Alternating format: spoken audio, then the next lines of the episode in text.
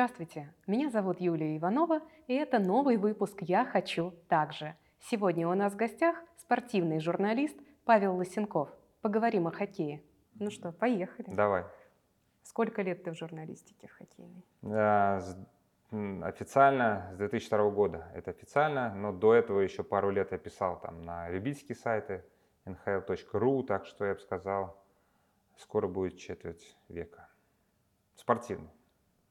А когда хоккей в принципе появился в твоей жизни? Ну, вообще хоккей, на самом деле, дело не только в хоккее. То есть спортивная журналистика, на самом деле, я думаю, что ты должен уметь писать обо всем. То есть вот только что я приехал на интервью, я делал, редактировал, обрабатывал, писал большое интервью про шахматы. Я на семи чемпионатах мира по водным видам спорта работал. То есть э, хоккей это не догма. Но ты просто должен любить спорт, это самое главное. Если ты хочешь заниматься спортивной журналистикой, у тебя в детстве должна быть какая-то такая фишка, которая тебя зацепит. То есть меня зацепила игра там хоккеистов, да, там Павел Буре, мне очень нравилось, я там стал фанатом. То есть когда вот я смотрю на своих детей, их там по-разному во что-то э, торкает, да, их цепляет. То есть сейчас дочка там увлекается какой-то там корейской музыкой, да, там у нее там стрейкиз, там висят плакаты на, на стене. Я не удивлюсь, если она вырастет там человек, который там захочет жить в Корее, да, там заниматься. Она сказала в 10 лет, хочу учить корейский язык. И вот если тебя так торкнет на спорте, то тебя может вывести в какую-то сторону. То есть ты можешь стать профессиональным спортсменом, можешь э, пойти в журналистику, писать о спорте, то, что тебе нравится. Можешь пойти работать менеджером каким-то. Вот. Можешь вообще не пойти, можешь не быть с этой темой связан, просто любить ходить как фанат на матчи, но как судьба вынесет. Меня вынесло в то, что я пишу об этом и рассказываю. Ты сказал про Павла Буре. Да. И сказал, что тебя тогда зацепила его игра. А вспомнишь ли ты свои эмоции, когда ты с ним впервые встретился? Я помню, да, я пришел работать в советский спорт. Нет, даже был до этого. То есть сначала было как? То есть я э, просто был фанатом хоккея, смотрел по телевизору, там, да, вот это все Олимпиада в Нагано, там, 98 год. Вот, приезжали э, НХЛовцы там в Россию в межсезонье, играли там Кубок Спартака, и у меня был фанатский сайт. То есть с чего я начал писать? Потому что я же там в школе не имел там пятерки, у меня не было там по сочинениям, я не любил сочинения. Просто э, даже не было тяги к этому. Но я хотел какой-то сайт вести, тогда там интернет только начал развиваться, да, я там новости начал собирать, там про Буре писать, вот это все, фотографии какие-то искать. Это типичная история, да, вот для людей, которые на, на, на что-то их зациклились. Вот. И мне написал однажды парень, астроном, вот, Тимур Кричко даже, сейчас я его помню, как его звали. И он сидит так у себя в этой обсерватории, открывает астероиды.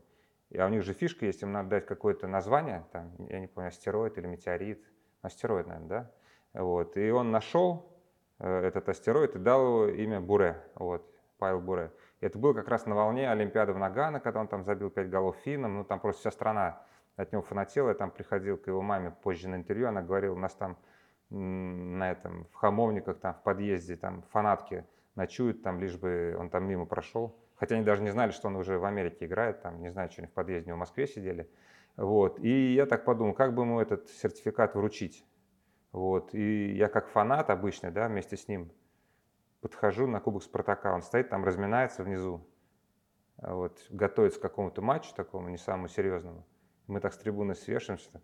Павел, он так смотрит на нас. Мы такие, астероид. И суем сертификат. Он такой даже не понял. Стоит, смотрит.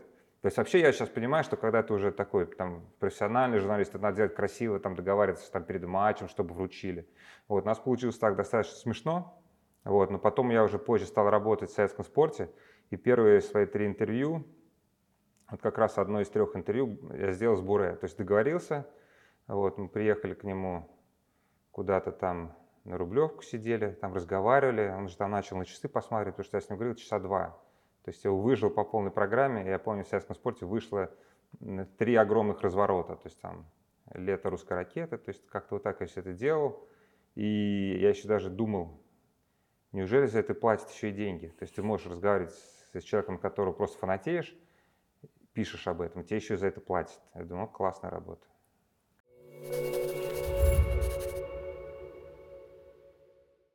Слушай, а по поводу учебы, да, насколько я помню, ты же МАИ заканчивал, Московский авиационный институт. Угу. И ну, получается, по журналистике ты что-то дополнительно чему-то учился или обошлось? Вообще, на самом деле, вот так смотрю на своих коллег, ну вот Игорь Робинер, да, он классический образец э, журналиста, он там учился, да, он до института, э, до журналиста, как журфак, да, где он находится там на, напротив. Маховой 9. Да, да, да, напротив вот Манежки. Он работал в советском спорте, какие-то письма читателей разбирал. У него там дядя, там Шеферан, знаменитый песенник. То есть он э, действительно такой косточка настоящий, такой журналист с образованием. Но таких очень мало. Меня как занесло? То есть я закончил МАИ, причем это было техническое образование и экономическое. То есть я параллельно с третьего курса получал еще и экономическое образование. А кто ты, получается, по специальности? То есть я и инженер, и экономист, и тогда это был менеджмент, да, то есть там все финансовое направление. Вот, и я так, техническое мне было скучно, но это очень скучно. То есть, то есть кого-то, опять же, кому-то это нравится, кого-то торкает все вот это, да, там как там, как ракеты летают, как все вот самолет, почему летит крыльями, не машет, да, вот. Э, а мне вот это не нравилось, было как-то не цепляло меня. Потом я пошел работать после института, когда получил уже два образования – в правительстве Москвы. То есть такой комитет, который занимался реформированием оборонных предприятий. Но мне это не пошло тоже, не понравилось. Потом я год работал в Минфине. Год я работал в Минфине, ну тоже не мое, он очень скучно. Но при этом я вот э, года два-три параллельно писал про хоккей на nhl.ru. То есть там платили какие-то деньги, я набил руку, просто про хоккей писать набил руку. И советский спорт, он был прям через дорогу от Минфина. Вот, и там появилась такая вакансия, что там искали человека, который пишет про хоккей, про НХЛ, э, заокеанский хоккей, там, где как раз все играли кумиры, там, Бура и все остальные. Вот, ну, я дорогу перешел, вот, а я в воду войду, песня, да, я дорогу перешел, вот, и поговорил с ними так как-то, и начал работать в сельском спорте. Мама была в шоке, она говорит, вообще, ты как это можно менять Минфин на непонятно что. Потому что я дома сидел, там, уже не ходил на работу, там что-то дома писал. В голове не укладывалось как-то там можно, как вообще можно дома работать, да, что-то делать. Но меня зацепило, я сразу понял, вот это мое. То есть я нашел то дело, которое не было скучным для меня. Потому что техническое дело мне скучно, экономическое оказалось тоже скучно. А вот именно вот это креатив, креатив журналистика оказалась интересно. Было ли у тебя желание да, учиться Слушай, давай скажем в авиационном, или прямо. это было там родительское? Да, mm, давай скажем прямо. Во-первых, когда ты, мальчик поступает в институт с военной кафедры, то это нужно для того, чтобы тебя не забрали в армию. Это очень важно. Особенно, когда там начало 90-х, вся эта Чечня, все остальное. То есть, если ты не поступаешь в институт, если ты не идешь по дороге образования, то ты уже становишься а, человек, который э, кто ты вообще по жизни, куда ты идешь. То есть ты попадаешь там в армию, да, там кем-то работать будешь потом. Тогда вот, когда все это было, 90-е, да, там, ну, кем, идешь какие-то фирмы мелкие работать. Ну, то есть не то, что тебе в жизни нужно. Я считаю, что образование надо в любом случае получить, оно мозги систематизирует, и ты, по крайней мере, получаешь как минимум один жизненный путь. Это раз. Во-вторых, мои, у меня был э, филиал рядом с домом, вот где я жил в Химках. То есть мы ходили там, занимались, и все ребята. Я считаю, что это очень хорошее образование в любом случае. Московский авиационный институт. Оттуда вышло много и журналистов, и комиков, кого только не вышло, и Задорнов, и все остальные. То есть, мне кажется, люди там, большинство как раз занимались не самолетами. МАИ, это же вообще известный театр МАИ есть, там ставят спектакли. То есть у них очень развита креативная тема. Так что это такой, получается, действительно театр с авиационным уклоном, можно сказать. Я, кстати, когда поступал в институт, вот, говоря о 17 годах, да, я поступил в три сразу. Потому что, чтобы четко, чтобы меня никуда не брали, не дергали, я поступил в авиационный институт, Бауманский и гидромелиоративный, потому что у меня отец там работал. Он меня привел и говорит, попробуй тоже. И уже когда поступил в АСИ-3, я выбрал, пожалуй, туда пойду. Вот ну ничего себе. Подстраховался, мне надо было просто постраховаться. Ты поступил сразу в три, на мой взгляд, серьезных очень вуза. И Бауманка, да, это вау-вау-вау. У тебя хорошая память? Ну, конечно, она со временем...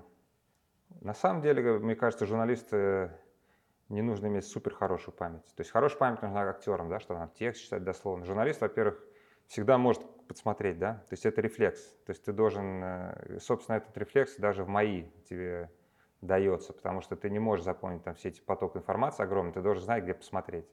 Вот. И журналист, он должен пользоваться вот этими всякими ресурсами, всегда что-то посмотреть, найти. Но, конечно, ты должен иметь в голове базовую память, да, то есть на базовые вещи. То есть ты не должен путать там, например, что Овечкин там в каком году выиграл Кубок Стэнли. Если ты занимаешься этим делом, ты там должен знать, когда там сборная СССР там, или России брала золото Олимпиад, вот это все базовое. Ты должен не путать отчество там президент Федерации хоккея, да, что он не есть Владислав там Третьяк, да, есть Вячеслав Фетисов. Они такие антагонисты. Вот, не назови Вячеславом э, Третьяка, да, он будет обижаться. Ну, такие вещи, то есть ты должен иметь какую-то базу, фундамент, но ты не должен иметь супер память, потому что, мне кажется, ты с ума сойдешь, если будешь помнить вообще все на свете. Ну, ты такой фундамент уже называешь по годам. Ты не прописывал основные такие вещи для новичков, да, в этой Они, истории? понимаешь, вот эти фундамент, то есть я говорю еще раз, идет от любви к спорту. То есть когда ты с детства этим увлекаешься, я там с детства помню, как там, не знаю, наши футбол играли с голландцами, там, чемпионат Европы 88 года, это я помню. Но ты когда уже дальше сам становишься спортивным журналистом, начинаешь ездить. Вот я, например, не могу там сходу сказать, что там у меня было в жизни в 2008 году, да? Что у меня там было в 2008, да? Но я начинаю вспоминать, вот как, 2008 год, это чемпионат мира в Квебеке, это Ковальчук забил, я там был. Я там был в мае, а что было в июне, куда я ездил в июне, что там было в январе. То есть у меня вот, э, у обычного человека может быть в жизни года, а у меня вот чемпионаты, куда я ездил, там, что было в этом году. То есть там 10 год чемпионат мира в Кёльне, 18 год это мы Олимпиаду в Корее выиграли, а что там было рядом? Так, я туда поехал, туда. 13 год, да, вот мы там чемпионат мира в Финляндии играли, у меня дочка родилась, кстати, в 13 То есть, видишь, так все вот связано, одно с другой цепляется, но вот от этого и память идет. То есть ты должен ассоциировать, по крайней мере, ну, у меня так, я ассоциирую года с тем, что было у меня в работе.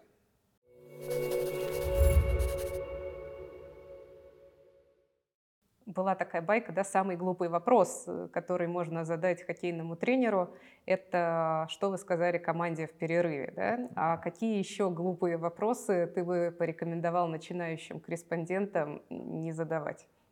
Ну, не глупый вопрос, он банальный вопрос. И его действительно задают часто. У него глупого нет ничего, потому что если э, игра переломилась, то есть там после этого момента, после этого перерыва, то человек хочет знать, что произошло в раздевалке. Просто ответ чаще всего одинаковый, то, что типа то, что было в раздевалке, мы это не выносим на публику. Но тут уже ты сам начинаешь домысливать, так что эта тема не такая уж глупая. А, на самом деле нету такого табу потому что я сейчас что-то скажу человеку, не задавай, да, он потом не задаст это, да. Просто надо вариться в этой теме. Когда ты новичок, тебе не надо лезть вот сразу там на первый план, сразу начинать сыпать вопросами. Вот. Ты постарайся послушать, что спрашивают другие. И в голове для себя делай выводы. И самое главное, побольше смотри. То есть побольше там смотри Ютуба, побольше смотри, что делают другие коллеги. То есть у тебя в голове, ты должен быть в потоке того, чем ты занимаешься. Ты должен смотреть на других и после этого у тебя уже в голове будет вырабатываться что-то свое. Потому что нет такого, что ну, не спрашивать там, не знаю. Ну, вот я так посоветовал не лезть э, в личную жизнь. То есть личная жизнь у них табу. Они причем могут отреагировать достаточно резко. Вот, э, и это то, что касается их, например. Хотя хочется знать, да, там, например, то, что там у них происходит. Вот. Но ты к этому тоже можешь подобраться, к этой теме, но с опытом. То есть ты должен так понимать, как там иносказательно спросить, да, но если так уж тебе это интересно. А вот. А в целом, мне кажется, любой вопрос имеет право на существование, но а, в зависимости от обстоятельств. То есть, например, самый стандартный вопрос я сам часто задаю, для того, чтобы просто начать интервью после игры. Я говорю, ну как вам матч? Как вам матч? Это очень тупой вопрос, но он начинает человек рассказывать об этом матче. Он мне дает минуту информации, и по ходу этой минуты я могу или задать следующий вопрос свой, или зацепиться, оттолкнуться от того, что начал он говорить. Это тоже важно, я считаю.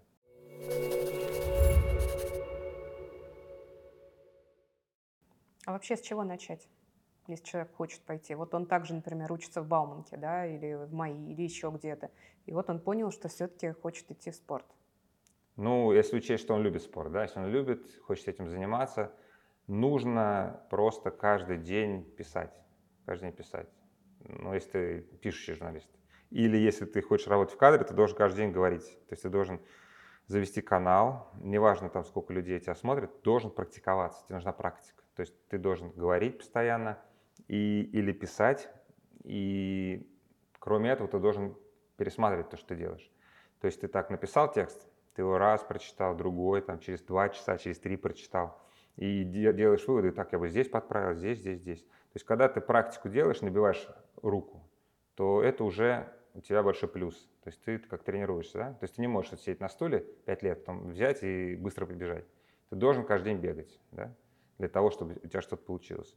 Вот. Потом ты уже начинаешь думать, куда это добро пристроить, куда, как вот себя продать, чтобы там, может быть, я начну не просто так писать, начну писать там, не просто там в телеграм-канал какой-то свой, а начну писать там на какой-то Яндекс, Дзен платформу, да, там, чтобы там монетизация шла.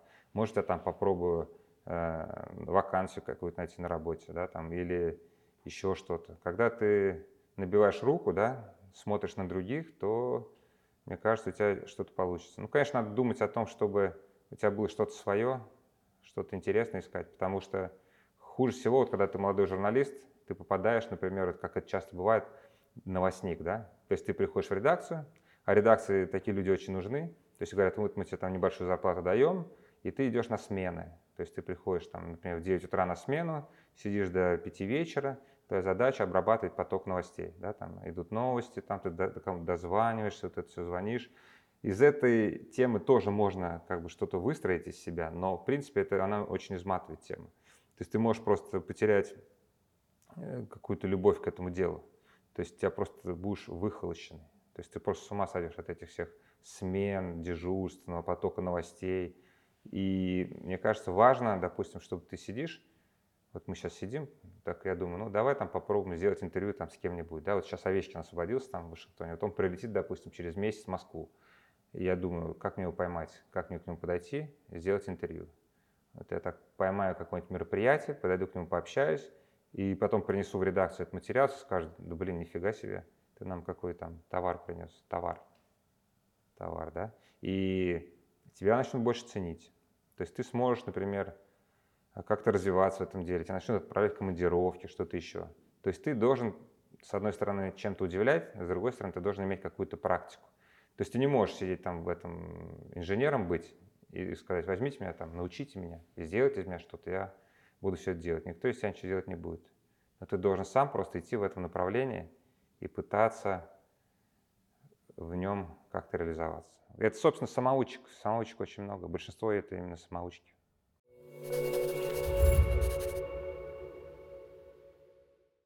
А у тебя когда случился такой переломный момент в карьере, потому что долгое время ты был пишущим журналистом, потом у тебя появился свой канал там, да, с некоторыми коллегами с матча, насколько я помню, и сейчас телеграм-канал, еще куча-куча-куча да, проектов. Когда случился тот самый перелом, когда ты стал не только писать, а заниматься еще видео, там, не знаю, может быть, подкастами, пока не знаю, да, что чем ты еще занимаешься. Но это, видишь, опять же, речь о том, что журналист должен постоянно удивлять, делать что-то новое. То есть, с одной стороны, ты не можешь быть э, все время одинаковым. Потому что если бы я был все время одинаковым, я был бы тем журналистом, который сидит, пишет текст на компьютере и относит его в редакцию, они его там верстают в полосу, текст выходит на следующий день.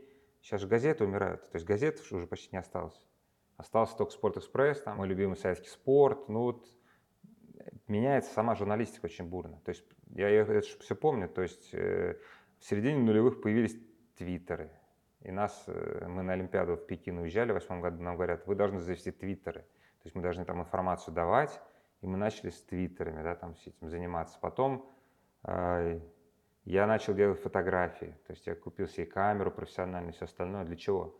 То есть потому что у меня тексты выходят в газете, да, я их должен был иллюстрировать. То есть там фотограф не поехал на чемпионат мира в Квебек, в Канаду кто-то там его отправит. Я ходил, фотографировал сам, мы фотографии ставили. Потом был момент, когда в районе там 2012 года, э, то есть в советском спорте он входил в э, систему «Комсомольской правды», там они начали делать свое телевидение. Они же сделали КП «Комсомольская правда» радио, потом телевидение, и от советского спорта брали какие-то сюжеты. Вот. И я там поехал на, как помню, к Александру Семину, хоккеист такой в Красноярск, и наделал кучу классных фотографий. Мне сказали, что ты какую-то фигню сделал вообще, зачем это нам нужно, нам нужно видео уже. И, вот. и у меня был такой даже конфликт в редакции на эту тему. И я сказал, ну я тогда вас этим видео засыплю. И сделал свой YouTube-канал. Просто начал, у меня нет на самом деле какого-то такого, что я хожу, там что-то снимаю, там художественно обрабатываю. Я просто видео наснимал и гружу туда. Вот. Сейчас просто я это начинаю как так монтировать, все остальное делать, но реклама в него идет. Но в принципе я э, фиксирую то, что происходит вокруг меня. То есть я фиксирую, кладу на YouTube, потом отдельное направление, там передачи делали какие-то такие, да, там игра в тело, и сейчас мы делаем с рейтингом букмекеров отдел хоккея, да, в студии уже сидишь. Но суть в том, что журналист должен уметь написать обо всем, сегодня о хоккее, завтра о шахматах, и он должен уметь работать в разных форматах. То есть какая разница, ты журналист, то есть сегодня ты статью написал, завтра ты просто говоришь в эфире, в кадре, послезавтра ты идешь там, снимаешь видос на YouTube, кладешь. То есть суть все равно одна. Ну и чем лучше ты умеешь под формат подстраиваться, тем лучше ты делаешь свое дело. Какой у тебя сейчас любимый формат? Не, я э, как было, так и остаюсь, так и буду, я ничего менять не собираюсь. То есть пишущий журналист для меня это самое главное. Тексты, но Telegram, например, это и есть такие маленькие тексты, да. Это Telegram, считай, как был Twitter, только расширенная версия. Вот. Это, опять же, способ... То есть ты все время, как журналист, должен идти за своей аудиторией. То есть никто не будет э, утром приходить там к киоску, так, о, газета лежит, я сейчас посмотрю, что там Лысенков написал, да, такого же нету. То есть человек сидит, едет в метро. Вообще, конечно, вот этот весь прогресс, он же очень сильно меняет журналистику, да. Я помню, когда вот была газета, да, как газета, да, ее начали, начали убивать телефоны. Телефоны начали убивать газету, потому что вся информация появилась там. Люди едут в метро, листают телефон, им уже не нужна газета, они перестали покупать. Вот, это один формат, да. Потом все ушли от сайтов, через, там, можно было через телефон зайти на сайт, уже все ушли, ушло в соцсети. То есть, получается, уже и сайты сами как по себе начали вымирать. Вот. Но остаются, конечно, базовые, да, но все равно вся информация в соцсетях. Завтра еще какой-то новый формат появится. И ты должен постоянно под это подстраиваться. Для чего? Для того, чтобы донести до человека то, что ты сделал, свой товар, как я еще расскажу. Товар – это нормальное слово. Мы же, по сути, должны продавать то, что мы делаем. Товар пошел, взял и донес до человека. Как долго ты пишешь тексты? Я имею в виду лонгриды, да? Длинный текст. Сколько у тебя уходит времени? Ну и опять же вернусь к моему другу Игорю Робинеру. Вот он, конечно, уникальный в том, что он может там сесть и писать много-много часов, огромный текст, там 50 тысяч знаков. Мне это тяжело, конечно, да, вот не хватает на это. Но я могу себя заставить, но тяжело, конечно, это будет.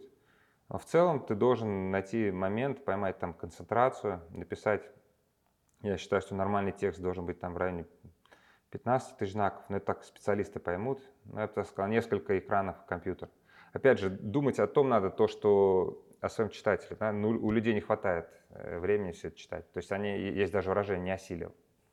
Ну, не осилил. Ну, как ты найдешь э, полчаса в жизни, чтобы сидеть там, или даже час, и читать конкретно, конкретного человека? У всех же клиповое мышление стало. То есть самый идеальный текст – это тот, на который ты тратишь 5 минут чтения – ну и, соответственно, писать его быстро. То есть те люди, которые пишут огромные тексты, они тоже вымирают, как мамонт. Ты можешь написать вот короткий текст, и он зацепит человека, и он останется у него в памяти. Но ты можешь написать гигантский текст, и по сути это будет вот как вот ты сидишь у речки, да, вот так песок достаешь, так, чтобы золото найти. А ты должен сразу человеку золото дать, чтобы он его не искал. Поэтому объем здесь не, не главное. То есть главное то, что ты нашел, с кем поговорил, что какой мыслью поделился. То есть люди ценят это. Ну, Телеграм ты же листаешь, чик-чик-чик, минут на одного потратил, минут на другого, и все.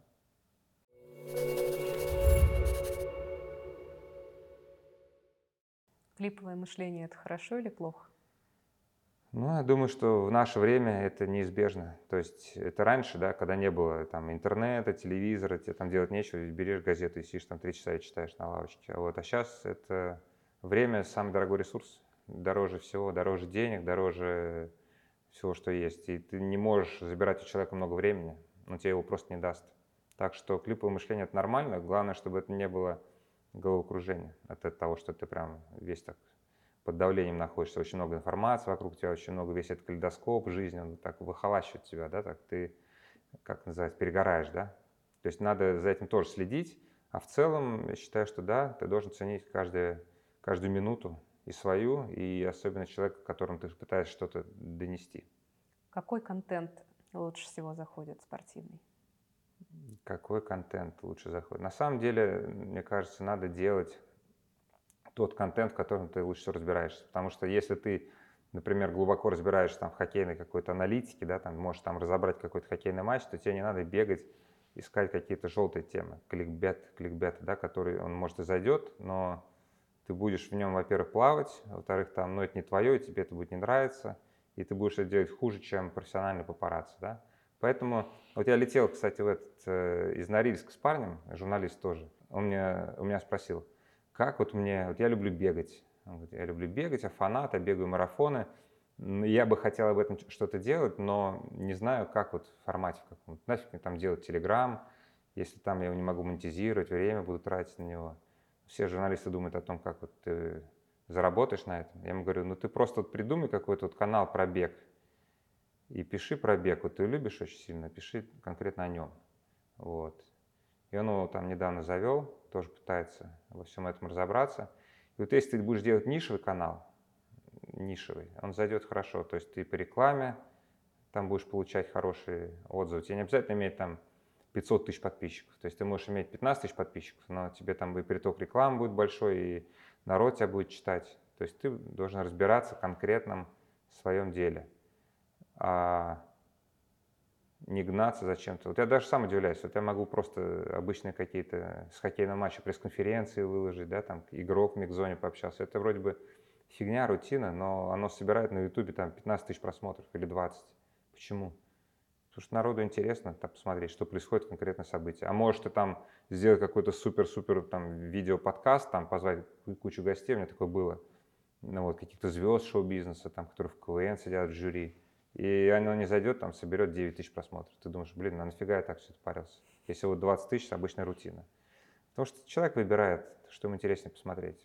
То есть правильно ли я поняла, что идея в том, что ты должен э, заниматься именно тем, чем ты любишь, и тогда будет какой-то выхлоп? Есть очень хорошее выражение моего друга Дэна Мильштейна, агент.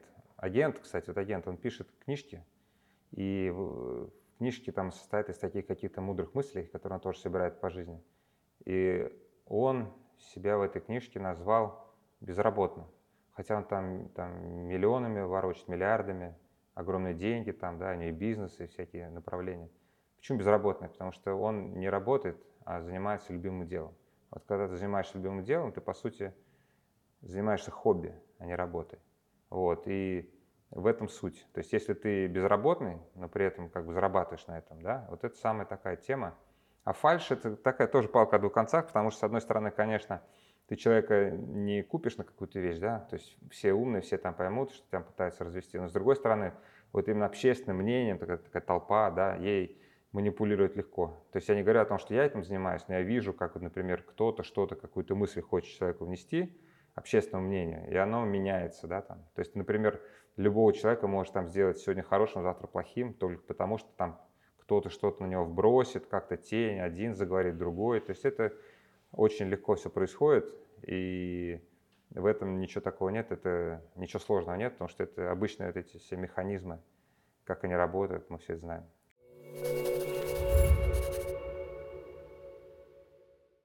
Большая конкуренция спортивной журналистики. Я бы сказал, что нет.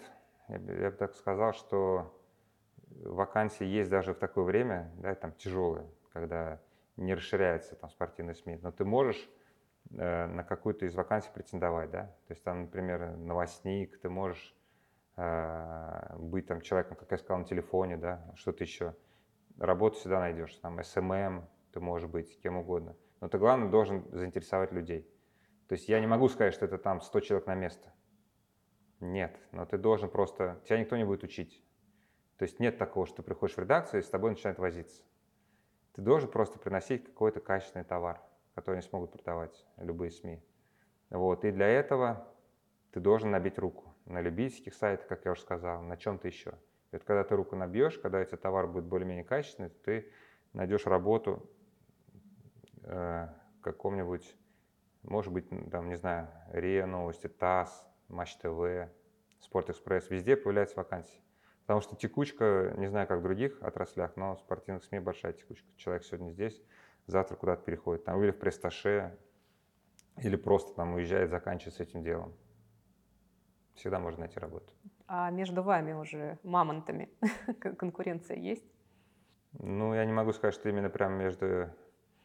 Ну, есть конкуренция, конечно, между изданиями, да? То есть там, например, Матч ТВ и Спорт Экспресс конкурируют по цитируемости. То есть мы должны брать более интересные интервью, чтобы они больше расходились на публике, да, это понятно. И то есть ты утром, например, открываешь э, интернет, что-то такое смотришь, у твоего конкурента вышло сильное интервью, и он сделал этим интервью день, свой день как журналист, и он сделал день своего СМИ. То есть оно получило большой индекс цитируемого, да, там трафик он получил, его многие люди прочитали. Это очень хороший день для него. И ты э, со своей стороны, конечно, такой, блин, ты грустишь, потому что тебя обогнали. Но это, с другой стороны, надо понимать, что есть выражение «газета живет один день». Газета, да, ты открыл любую, там, «Советский спорт», «Спорт-экспресс», завтра ты уже не вспомнишь, что ты там прочитал.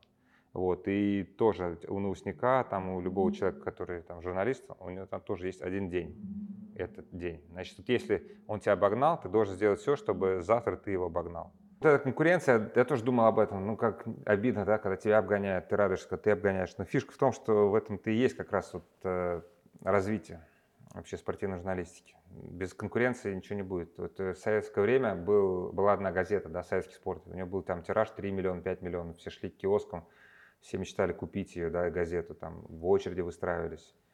Ну и ты мог как бы писать все, что хочешь. Они писали, то есть соревнование проходило, например, в понедельник, они там летели на турнир, во вторник садились писать, в четверг выходил в газете. И никто не парился, то есть, потому что не было конкуренции. Даже не было спортивных каналов на телевидении. То есть ты мог писать там в любой момент, газету что-то дать. А здесь вот сегодня, если ты, допустим, сейчас не написал э, прямую речь, там человек вышел с матча, что-то сказал, то через 10 минут она уже вышла в другом СМИ. И ты должен постоянно вот это все ду-ду-ду-ду-ду. Но эта конкуренция, с одной стороны, это интересно. То есть ты, получается, сам в каком-то таком участвуешь соревновании, да. С другой стороны, это все развивает отрасль. Это очень важное дело. Есть ли что-то, что тебе не нравится в твоих коллегах? Да? Мы говорим, говорили сегодня о тех людях, которыми ты восхищаешься да? ну, в спортивной журналистике. А есть ли что-то, что ты, например, коллегам не простишь в профессиональном плане? Я, ну, как бы нет такого, пожалуй, что я буду прям категорично, прям вот никогда в жизни там вот это все. Но есть какие-то вещи такие базовые, да, там, не буду даже об этом говорить, но стараешься просто такого держаться, да, базовые человеческие ценности. Но в целом, если там кто-то что-то такое написал, да, там про тебя что-то сказал, мне кажется, это прикольно. Я люблю в этом, в своих соцсетях там устраивать, как называется, классический медиа-срач. Это нормально. То есть там кто-то, тебе не нравится коллега, ты ему напиши об этом в Телеграме, да, в своей там, аудитории 17 тысяч твоя прочитает, он тебе ответит своей аудитории там 9 тысяч. И ты так повоюешь, там побатлишься. Мне кажется, это прикольно, это тонизирует. И все это несерьезно. Нет такого, что там ты не сможешь с этим человеком потом завтра пойти пивка попить. Я считаю, что это Ничего такого нет. Вообще, по сути, спортивная журналистика – это настолько эфемерная тема. Это, по сути, шоу-бизнес, это э, развлечение. Это не какое-то серьезное дело. Это не то, что там ты врач, айтишник, что ты там ракеты в космос запускаешь. Это просто вот состоялся какой-то матч, турнир, и ты сидишь там и трешь об этом, потом рассуждаешь.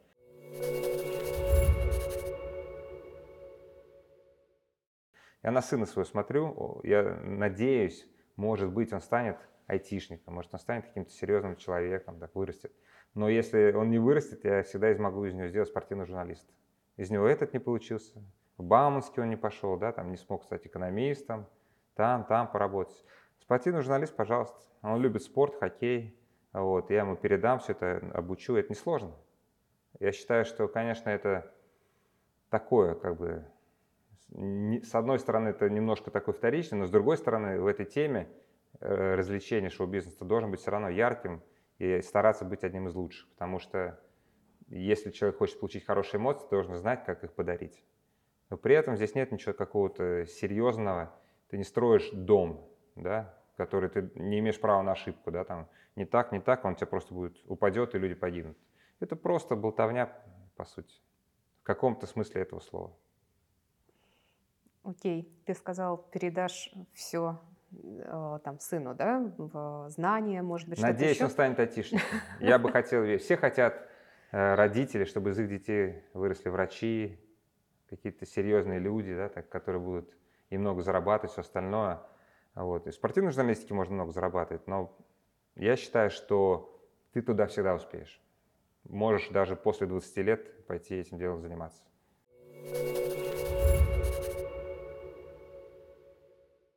А ты чего-то собираешь, там, не знаю, начти, там, с каждой Олимпиады Сейчас? что-то? Ну, вообще. Не, ну, конечно, вот когда ты получаешь аккредитации, то есть там ты же на каждом турнире получаешь аккредитацию, то есть я их стараюсь не выкидывать, особенно олимпийские, то есть я их какие-то коробки кладу. Потом будет время, может, я до этого дойду, там, начну их там смотреть, разбирать, пока это время не пришло, но что-то просто накапливается. У меня нет такого. Я пытался магниты собирать какие-то там из стран, где я не был раньше, то есть там ну, на холодильнике. Ну, окей, увесил холодильник, что дальше? То есть я их перестал собирать. Мне, считаю, мне кажется, такого нету. Но если есть какие-то такие артефакты, которые там яркие, например, да, там, с ними связано какое-то у тебя там событие, да, там, например, шайба с э, Олимпиады, когда Россия там впервые за 25 лет выиграла Олимпиаду, да, и у тебя есть какой-то раритет с этого дела. Ну, конечно, ты оставишь его, это будет ценно. У меня шапка есть там, такая шапка с, с закрытия Олимпиады или с открытия. Она такая желтая, из Кореи, вот это все с помпоном. Я ее не выкидываю так. Прикольно мне зимой походить, вспомнить, как ты там работал. Но это же не значок, это ценная вещь. А записей у тебя нет каких-то вручную? Вот что когда начинал работать? Ну, записи раньше сохраняли, когда вот там была старая школа в советское время. Я говорю, то есть почему мне нужен э, канал в Ютубе? То есть это мне говорят, а что там звук такой плохой у тебя, да, там, почему у тебя там камера дрожит? Но я просто, вся запись, то есть я это фиксирую, что мне делать, дома в архиве хранить, я ее кладу в YouTube, вот, видео. Я снимал, это я фиксирую действительность вокруг себя. Вот, и 70 миллионов просмотров, 70 тысяч подписчиков, то есть народ, народу это интересно, смотреть вот эти исходники, которые я выкладываю в общий доступ, вот, только ради этого. И у меня, конечно, там есть запись всех интервью, аудио, да, если они есть, там где-то лежат на компьютере, я ничего не стираю. То есть это у хорошего журналиста должно быть все там, и любая строчка там я должен куда-нибудь пристроить однажды, и весь контент сохранить. Это такое, ты должен быть бережливым, я считаю. Один из редакторов меня учил, что всегда нужно брать с собой блокнотик и в нем делать записи, что-то фиксировать. У тебя блокнотик или заметки? Знаешь, вот блокнот, в чем плохо с блокнотами, есть э, известная история, легендарный тренер Виктор Тихонов, легендарнейший, да, он там выиграл три Олимпиады, он патриарх там хоккея, там, ну, Виктор Тихонов, все его знают, там через него куча игроков прошло, там то же самое Буре, там Сергей Федоров, и он все писал в блокнот, но тогда не было другой возможности все это фиксировать, то есть ты ему писал, писал, и складывал эти блокноты, там у вдовы там просто огромный шкаф, у, у- утыканы этими блокнотами, и все. И они сейчас вот со временем э, просто там лежат и тлеют, да, и все говорят, вот бы архив Тихонова как-то там оцифровать, еще что-то. То есть э, ты должен какие-то носители иметь, чтобы они были действительно, ты мог там через 10 лет сам для себя посмотреть то, что ты делал. Поэтому, конечно, я блокноты не пишу никакие. И на самом деле даже, кстати, я поймал себя на мысли, что у журналистов современных становится почерк, как у врачей, потому что у них атрофируется навык каллиграфического писания. То есть ты постоянно набиваешь. У тебя там другое уже там появляются, другие нюансы. Но ты, уже почерк у тебя пропадает. То есть какие там блокноты могут быть? То есть там ты просто что-то написал, сегодня там в интервью вопросы, если тебя нету там телефона под рукой, и выкинул. Вот и все. А то все, все должно в цифре.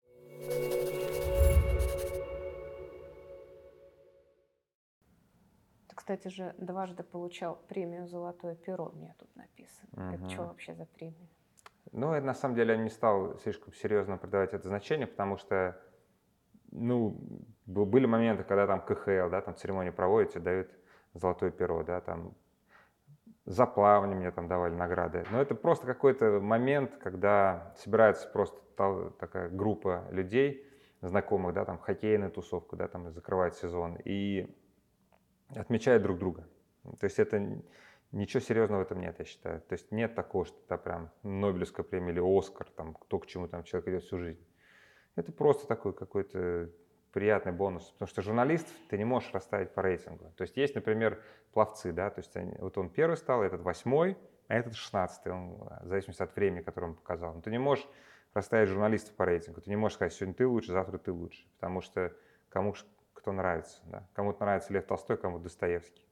Ну, это уже говоря не о журналистах, разумеется, а о величинах, да, настоящих. Так что это просто такой... На самом деле, те, кто на этом зацикливается, это всегда выглядит смешно. Это просто такой комплимент тебе. Скажу, ну, ты молодец. Лучший, the best. Да, ну, спасибо. Это все. Но есть же люди, которые, знаешь, коллекционируют вот это вот. Лучший блогер года, лучший там еще кто-то. Есть, ну, то есть не, не из этих. Ну, есть там даже вот эти международные какие-то награды, там проводят там Международная ассоциация журналистов, там АИПС так называемая. Вот. Но для того, чтобы ты, ты в нем участвовал, ты должен сам отправить свою заметку, причем перевести ее на английский. Эта заметка, разумеется, должна быть э, какой-то иметь такой э, ценность, чтобы ее за границей поняли, да, ты должен там что-то осудить или подчеркнуть, там, да, там, типа, допинг плохо, Олимпиада хорошо, какие-то такие вещи. И там они потом как-то конъюнктурно выбирают кого-то. Ну, это я говорю в глобальном смысле, так если говорить, журналистский Оскар международный. Я никогда не отправлял свои заметки, материал ни на какие конкурсы, ни в России, ни, ни куда-то. Бывает на работе скажет, а вот конкурс, найди свою заметку. Просто, ну, начальник скажет, там, найди. Я говорю, ну вот эту давай. Но не более того. То есть ну, мне не интересно, зачем тут такими нюансами гнаться. Потому что в твоей жизни, по сути, ничего не изменится. Ну да, ну, выйдешь на сцену, получишь какую-то штучку, и что дальше? Что дальше будет в твоей жизни от этого? Ничего такого.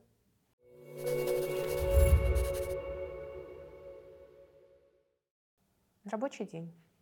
Сколько часов в день ты работаешь? Ну, вообще рабочий день, что хорошо, у спортивного журналиста не нормированный. То есть ты можешь быть, ну, опять же, если ты не работаешь сменами, это касается там разных изданий, у кого-то свое, ты можешь в один день, например, работать с утра до вечера, а в другой день просто готовиться к интервью, там с кем-то договариваться о встрече. Там, то есть ты ни какой-то текст не написал, но при этом ты потратил кучу времени на организацию будущих каких-то материалов. Вот, а так, как все люди, ты встаешь там, допустим, в 7 утра, сразу же лежишь какую-то информацию, читаешь, да, там встаешь, садишься за компьютер, пишешь что-то. То есть это, это, вечером какой-нибудь такой матч. То есть один день не похож на другой, это очень здорово. Потому что когда у тебя там с 9 до 6 ты должен быть в офисе, то, что приезжаешь в одно и то же время, один и тот же автобус. Я через это прошел. То есть это меня вымораживало страшно. Я просто на самом деле, это было, не знаю, по-моему, караул. Как все люди ездят. Вот. Ты должен, ты, когда я приезжал из Химок, да, там, из Химок надо было приехать на Китай-город, да, там, Ильинка 9. То есть ты должен был там выйти там без пяти восемь на остановку, приезжал этот автобус, залезать в него. Мне кажется, это кошмар. А хорошо, что у журналистов все это абсолютно. Ты сам хозяин своего положения. То есть ты можешь там, сегодня договориться на интервью пойти, там поехать в какое-нибудь место красивое. Можешь там завтра поехать на турнир. Ты можешь поехать в Тулу, ты можешь сидеть дома, писать тексты, ты можешь поехать в офис, там поболтать с коллегами, поработать смены. У тебя каждый день необычный. И это очень здорово. Ну, то есть не напрягает, когда много, например, работаешь? Когда, ну, опять же, если у тебя любимое дело, если у тебя нет работы, ты безработный, это твое хобби, то это не напрягает, потому что ты получаешь кайф. Я знаю людей, которые получают кайф, они делают там 30 новостей в день. Они звонят там каким-то там любимые спикеры, там Тарасова, да, там тренер по фигурному катанию, еще кто-то. Вроде бы ты звонишь ей каждую неделю, но ты каждый раз что-то новое узнаешь. Какая-то эмоция, краска. И еще эмоция, когда ты сделал новость, она зашла там заголовок какой-то яркий, там тебя другие издания цитируют. Это такой кайф, драйв. Есть элемент соревнования, есть элемент того, что ты предоставлен сам себе, ты можешь пойти там договориться, что-то новое сделать. И есть элемент такого, как вот клад ищешь, да? То есть ты можешь пойти на интервью, ты можешь встретить даже известного человека на каком-то таком мероприятии, даже не ожидая, что он там будет. Да, там. Например, мы пошли на матч, такой рутинный матч, там ничего интересного не происходит, но ушли уже с него, с Сашей Рогулевым, корреспондентом. Третьяк стоит на улице. А там ЦСКА выиграл, он такой довольный, Третьяк, уже в машину садится. Я говорю, ну подождите, давайте поговорим. Ну, так интересно. Он уже хотел сесть, но остался. Десять минут с нами говорил, наговорил кучу интересного. Мы это написали, все цитировали, потом обсуждали. Но мы с Третьяком видимся часто, там, ну, несколько раз в месяц можем видеться. То есть, ну, что он нового скажет? Но это была эмоция. То есть, он был довольный после матча, мы были довольны, что его встретили, что сделали хороший товар. Опять я подчеркну, что это так мы это называем. И все получилось супер. То есть это был хороший вечер. Я так считаю. Это была хорошая охота, как говорится. Конечно, охота. Кстати, есть действительно, то есть как охота, рыбалка. То есть ты идешь действительно, чтобы что-то интересное загарпунить.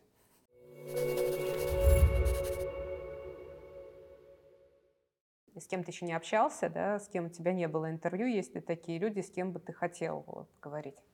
Так трудно сказать, что прям с кем-то не общался и кого-то хотел бы взять. Но это такие бывают, не знаю, молодые ребята, до кого руки не дошли еще. Так, то есть, ну, кто опытный, вроде бы кого хотел взять, уже взяли всех. Вот. Просто такая сама журналистика, она меняется, потому что сейчас такое больше направление в то, что ты там какой-то там в Телеграме дал какую-то заметку, то есть ты какую-то аналитику там, если говорить о хоккее, провел, написал что-то от себя. Уже уходит такое, что ты должен там поймать какого-то интересного человека. Вот. Нет такого, когда там вот раньше там был охота, например, Майкл Фелпс, да, Майкл Фелпс, э, куча олимпийского золота, да, ну вот мне удавалось его несколько раз поймать. То есть это были, опять же, ты не можешь его поймать вот просто так, это обязательно какой-то спонсор организовывал такую встречу, то есть там садились там 7 журналистов, например, дается там тебе 15 минут, он садится в центр, и так тебе вопрос, тебе вопрос, тебе вопрос, вот так, так, так, и разные страны причем. Вот удавалось в таком формате пообщаться с так, ну, самый великий олимпиец в истории. Я его даже поймал. А так я не назову человека, о котором я мечтаю. Ну, если так говорить совсем уж глобально, какой-то Майкл Джордан, конечно, там Майкл Джордан, кумир всех, всех времен. Но когда ты общаешься, опять же, с иностранцем, да, ты, может быть, не, не на одной волне с ним, он тебе не скажет супер интересно. То есть у меня был момент, я приезжал, например, в Италию, общался на базе Милана с Рональдини. Ну, это крутой там бразильский футболист, зубастик, да. Ты сидишь с ним, он не рубит по-английски, вот, с ним сидит его сестра, она переводит как ты задаешь вопрос, переводит, переводит, как-то ломан он тебе отвечает, на выходе получается полная фигня. То есть ты не можешь из этого сделать какой-то фактурный текст, но ты можешь написать красиво, как ты приехал на базу Милана, как он сидел в этой э, шапочке цветной, как там сестра его сидела. Смешно можешь описать то, что происходило вокруг интервью. Вот, и с какими-то большими топ-звездами получается именно так.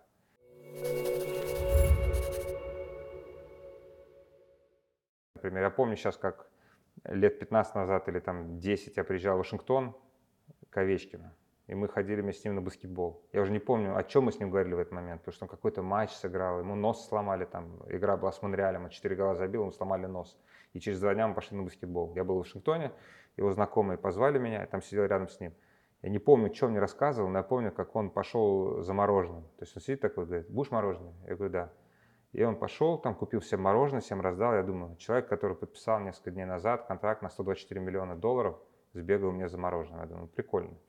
А, вот. Я не помню, о чем я говорил с э, дядькой, там 2.30 у него рост был. То есть там же не только в Вашингтоне хоккей происходит, но и баскетбол. У него рост 2.30, то есть баскетболист знаменитый, какой-то Муришанов, еще какая-то фамилия. Я не помню, о чем я его спросил, о чем беседовали, но помню, какой вот он был офигенный высокий. Я помню, как я сделал с ним фотографию у меня где-то валяется. Вот я стою, и пол, вот я, и он, и еще раз вот я. То есть, э, то есть он, два меня могли бы друг на друга, это был бы он. Вот. И я помню вот этот момент. Так что журналистика – это еще и впечатления собираешь. Так что я бы пожелал себе собрать побольше еще интересных впечатлений, а не каких-то людей, которых я рано или поздно все равно поймаю.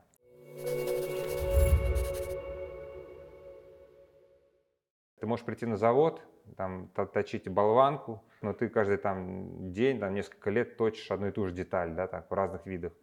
Вот. Мне кажется, многие поменяли бы эту работу на что-то какую-то другую, но безысходность. То есть ты там какой-то маленький городок, тебе некуда пойти, ты не можешь поменять свой образ жизни, вырваться из этого. Кто-то работает, например, на заводе, да, как ты говоришь, точит детали, но при этом человек, например, офигенно знает вообще спорт, э, любит безумно хоккей и мечтает э, писать в какое-то крупное СМИ, но, например, не знает просто с чего начать. Если ты в регионе, то самое главное, чтобы эта рутина тебя не съела. Но ты должен сам как понимать, ты должен постоянно что-то интересное в своей жизни искать, да, что-то делать такое. То есть это не обязательно хоккей, журналистика, но если тянет тебя туда, то ты должен просто вот есть такое классическое направление, это Никита Петухов, да, вот, например, в Барнауле, по-моему, да, вот жил как-то оттуда выходит, то есть там нет такой команды КХЛ, да, но он э, начал писать блоги на спорте. Ну, Спортс, например, как платформа, дает очень много возможностей. То есть ты приходишь, заводишь свой блог. Ты можешь завести блог в Телеграме, ты можешь завести блог на спорте, можешь завести на Яндекс.Дзене, где угодно.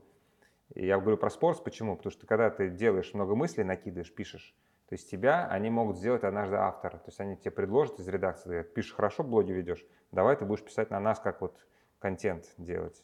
Вот, и ты становишься уже журналистом, даже живешь, несмотря на то, что в другом городе.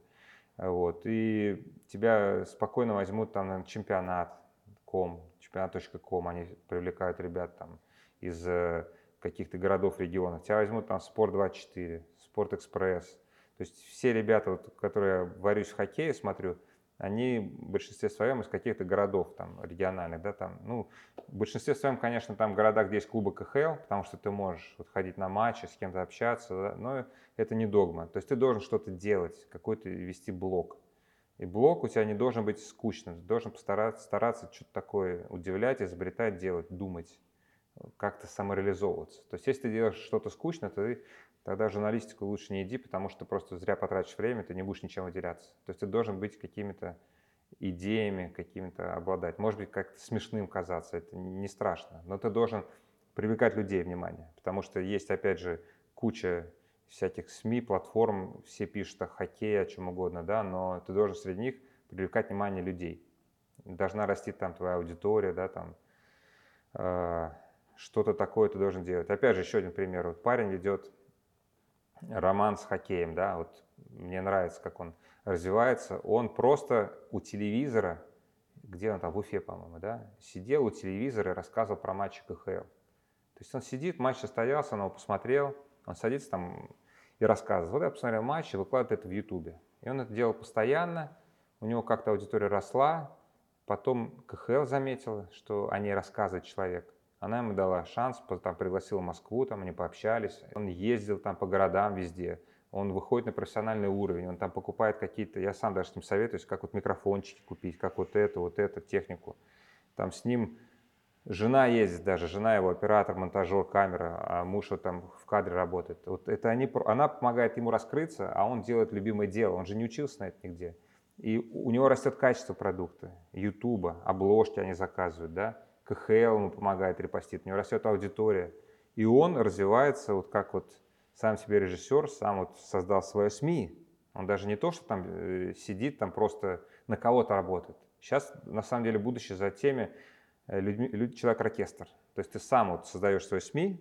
Ну, по сути, я тоже свое СМИ маленькое, да, у меня есть там YouTube и Telegram, и на Матч ТВ я много пишу, и на NHL.com сотрудничаю, там, надеюсь, что все это вернется однажды. То есть я человек, который генерирует контент в своей СМИ, он таким СМИ стал, да? И вот ты, если хочешь в регионе сидеть, ты должен начать быть своим маленьким СМИ. Вот, ты должен писать в Телеграм, ты должен в Ютубе что-то делать, ты должен так, так, так, и это как снежный ком будет расти. Если не растет, ну, значит, это не твое. А если растет, то тебя обязательно заметят, и из тебя получится что-то хорошее. О, как ты хорошо сказал. Ну, вот я так это вижу, потому что я знаю пример, вот э, Сергей Егоров, да, вот мы работали много в советском спорте, он невероятный трудяга, просто он фанат этого дела. Он тот человек, который меня поразил. То есть он развивался в газетном бизнесе, да, он был в советском спорте второй человек в редакции, там на нем отдел футбола держался, он много делал. Потом он перешел в Спорт-экспресс, он там реализовывался, он там чуть ли опять не вторым человеком стал. То есть человек, который там бегает, там всех напрягает, кто что должен делать, вот там задания раздает. Невероятный трудяга, очень требовательный, там от него с ума сходили от того, что он требовательный стал. Но меня поразило, что в один из дней он уволился оттуда и стал работать на себя. У него появились свой YouTube-канал «Футбольные биги», у него появился свои соцсети, телеграм-канал, второй телеграм-канал, Яндекс.Дзен, по-моему. И вот он начал э, быть своим СМИ. Причем, как я понял, в деньгах не потерял, потому что можно зарабатывать, да, там и букмекеры, mm-hmm. и все это, и это.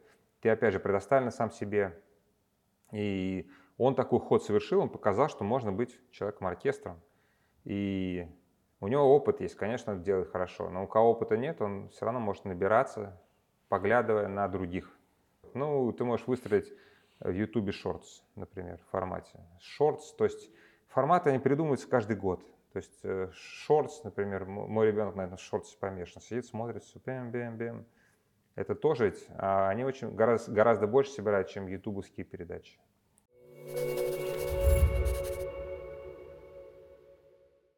Как попасть на Матч ТВ?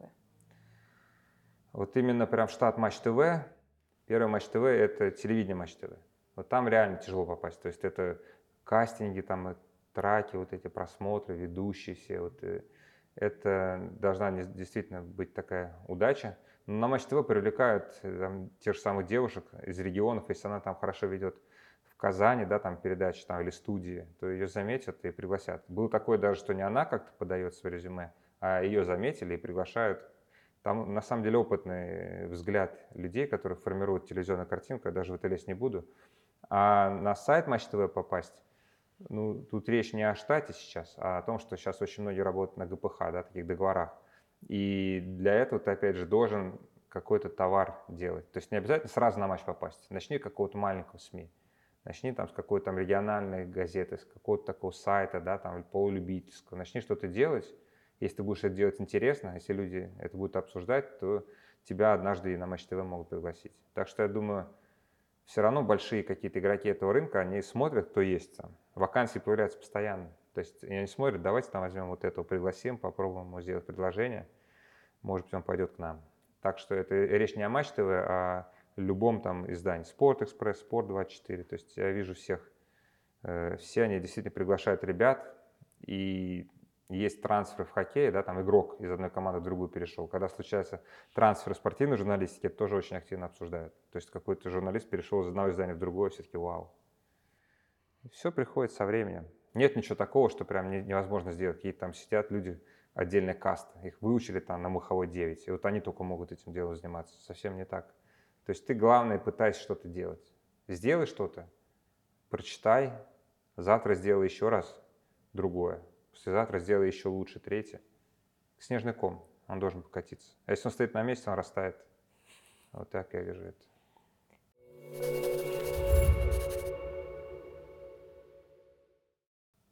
То, что очень многих волнует.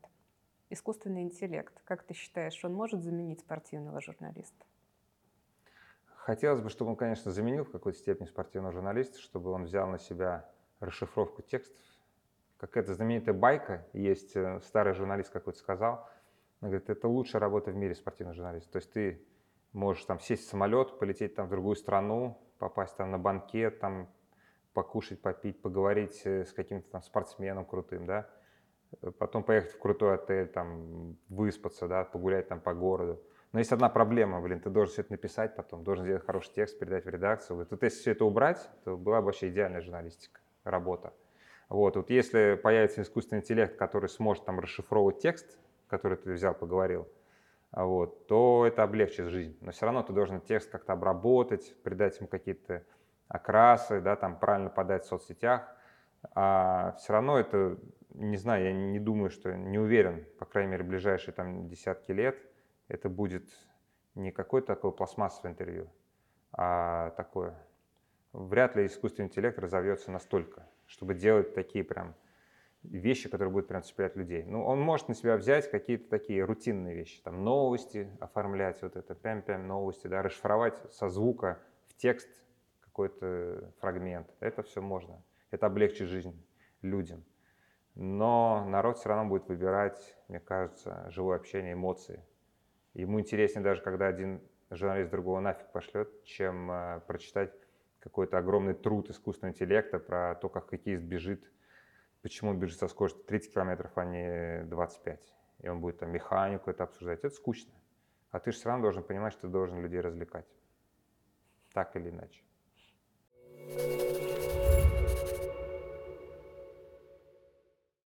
В 90-е были популярны анкеты. Ну, точнее, даже не в 90-е, а в 2000-х годах, может быть, ты такое помнишь. Но тогда девочки ловили там своих подружек и заставляли их э, отвечать на разные вопросы. Там, для кем ты хочешь стать, когда вырастешь. Я помню, Помнишь, меня в такое? этом, в журналистике, когда я писал э, интервью раньше, у меня было такая какое-то время манера, я подсмотрел у Познера, анкета Марселя Пруста. Я тоже лепил к этим к спортсменам, и самое смешное было, когда я спрашивал, оказавшись перед Богом, что ты ему скажешь. Вот, это было так нелепо задать молодым людям, но это такой ход, действительно, когда в советском спорте, в газетах, мы всегда боролись с кирпичами, потому что нельзя, опять же, клиповое мышление, нельзя давать огромный массив текста читателю или даже зрителю. Ты должен постоянно чем-то разбавить его. И анкета, конечно, как раз идеальный разбавитель в конце беседы. Сегодня я тебя поймала, и у нас будет та самая анкета из двухтысячных. Мы сегодня узнаем другого Павла Лысенкова. Итак, кто ты по знаку зодиака? Рыба. Это когда у тебя день рождения? 1 марта. А, Хорошо, что не 29 февраля, кстати, потому что я високосный год родился. А может быть и плохо, но мне кажется, все-таки это хорошо. Любимая книга?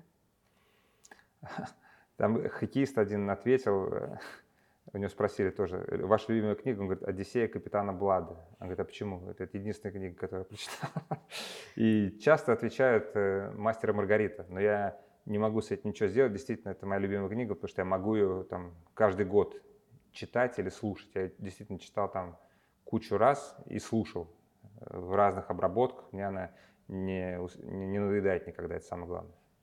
А какую книгу нужно прочитать о хоккее, прежде чем идти? Книгу о хоккее, такой базовой книги о хоккее нету. Ты должен о хоккее постоянно каждый день читать блоги, э, каналы и то, что делают другие люди. Потому что ты должен быть постоянно в мейнстриме. Если ты не в мейнстриме, у меня такое тоже было. Я, например, уеду на две недели в отпуск без всего. Было такое пару раз. Без интернета, без всего. И ты возвращаешься, ты просто пустой. И тебе надо те же две недели на то, чтобы набрать все, что ты упустил. Лучший вариант отдыха? Ну, Лучший вариант отдыха. Ну, это опять же под настроение, кому что нравится. Я не буду говорить, что лучший вариант отдыха это там пойти с кем-то интервью записать, совсем не так. На Мальдивах мне нравится. То есть там уезжаешь и на острове сидишь, у тебя вот такой бассейн, там вода перед тобой, да, семья. Но это тоже быстро надоедает. То есть нет такого прям идеального места, которое прям ты можешь всю жизнь считать, что это идеальный отдых. Идеальный отдых в том, что ты должен постоянно что-то менять. Не ездить в одно и то же место, постоянно искать что-то новое, что-то надо интересное. Алтай, Камчатка, если тебя не пускают за границу. А Если пускают, собирай вот эти флажки, ставь на карту, где ты был и где ты еще хочешь побывать. Любимое блюдо? Любимое блюдо. Что там еще в анкетах-то спрашивают? Любимое Конечно. блюдо, чтобы его было на самом деле поменьше. Потому что когда ты журналист, у тебя часто сидячий образ жизни. Вот, и минусы в чем журналистики? Они же и плюсы, они же и минусы. Да? То есть ты много сидишь, и у тебя много всяких банкетов. То есть вот эти банкеты какие-то там, не знаю, даже на хоккей приходишь, тебе постоянно какие-то там подносят всяких хот-доги, сосиски, ты не так набиваешь, и ты уже постоянно теряешь и вес у тебя растет, да, и энергию теряешь, и за этим надо следить. И любимое блюдо такое, чтобы ты не был, а, не терял форму. Потому что на самом деле журналистика спортивная, она похожа на спорт. Только спортсмен должен быть в форме, чтобы делать свою работу, забивать голы, а журналист для того, чтобы быть максимально активным на протяжении там, многих лет. Потому что там ты можешь, в отличие от спортсмена, который там в 40 лет завершает, ты можешь заниматься в 60, 70, но если ты там себя запустишь, то ты просто не сможешь это делать физически. А те же самые Олимпиады, вот я был на 9 Олимпиадах, каждая из них это просто тебя вот так выжимает, как тряпку. То есть ты после Олимпиады ничего не можешь делать, ты просто вот такой ходишь. И ты должен иметь действительно много энергии и быть в хорошей форме, чтобы все это выдерживать. Писать там кучу текстов, там работать ночами. Это такой вот турнир, когда ты должен прям собраться и выстрелить. Это очень важный момент. Так что блюдо то, которое не перегрузит твой желудок. Ты планируешь свой график на месяц, год или ты спонтанный человек? Э, План может быть только в том, что я могу запланировать на год вперед. Э, Вот, например, в сентябре будет такой-то турнир, я хочу туда поехать, да, там в феврале такой-то турнир. Сейчас все это сломалось из-за того, что международная остановка вмешивается, да, но когда все было в идеальном мире, да, то я планировал. То есть я мог сказать, что... Потому что, опять же, готовясь к турниру, надо делать визы, ты должен там понимать, как ты поедешь, там бронировать отели, в голове держать, как ты, какие интервью будешь готовить к этому турниру. Так что долгосрочное планирование есть. Есть такое краткосрочное планирование, ты можешь там на неделю вперед прикинуть, там с этим встречаешься в среду, в четверг пойдешь на такое-то событие. Но в целом ты должен быть готов к тому, что ты, например, идешь в кинотеатр да, с семьей, и ты должен понимать, если что такое бахнет, такое сильное, и твое присутствие понадобится в этот момент, да, там кому-то позвонить, там что-то такое быстро отреагировать, написать, ты должен иметь под рукой как минимум телефон, Вот, а иногда я, там, если еду на весь день куда-то, я могу и с собой компьютер взять. Потому что я понимаю, там, допустим, что-то может такое произойти. И в этом смысле ты, конечно, привязан тому, что ты в любой момент должен что-то выдать. Вот. И это, с одной стороны, хорошо, с другой плохо, но скорее хорошо. Это говорит о том, что ты востребован. Ты счастливый человек? В плане работы. В плане работы я считаю, что да. Потому что ты, опять же, начиная с 17 лет, ты просто ищешь свой путь, то, что тебе будет нравиться. Я считаю, что я его нашел, но каждый человек этот свой путь проходит. Так интересно поговорить с ним, да? То есть научился на одного, работал другим, стал в итоге третьим. Кто-то, может быть, и не пришел к тому, что он счастлив заниматься конкретным делом. Я от своего дела кайфую, и мне действительно это интересно, и я бы не хотел менять на что-то другое. Потому что мне это интересно, и я это умею делать. Классный симбиоз. Павел Лысенков. Спасибо вам. Спасибо. Thank you.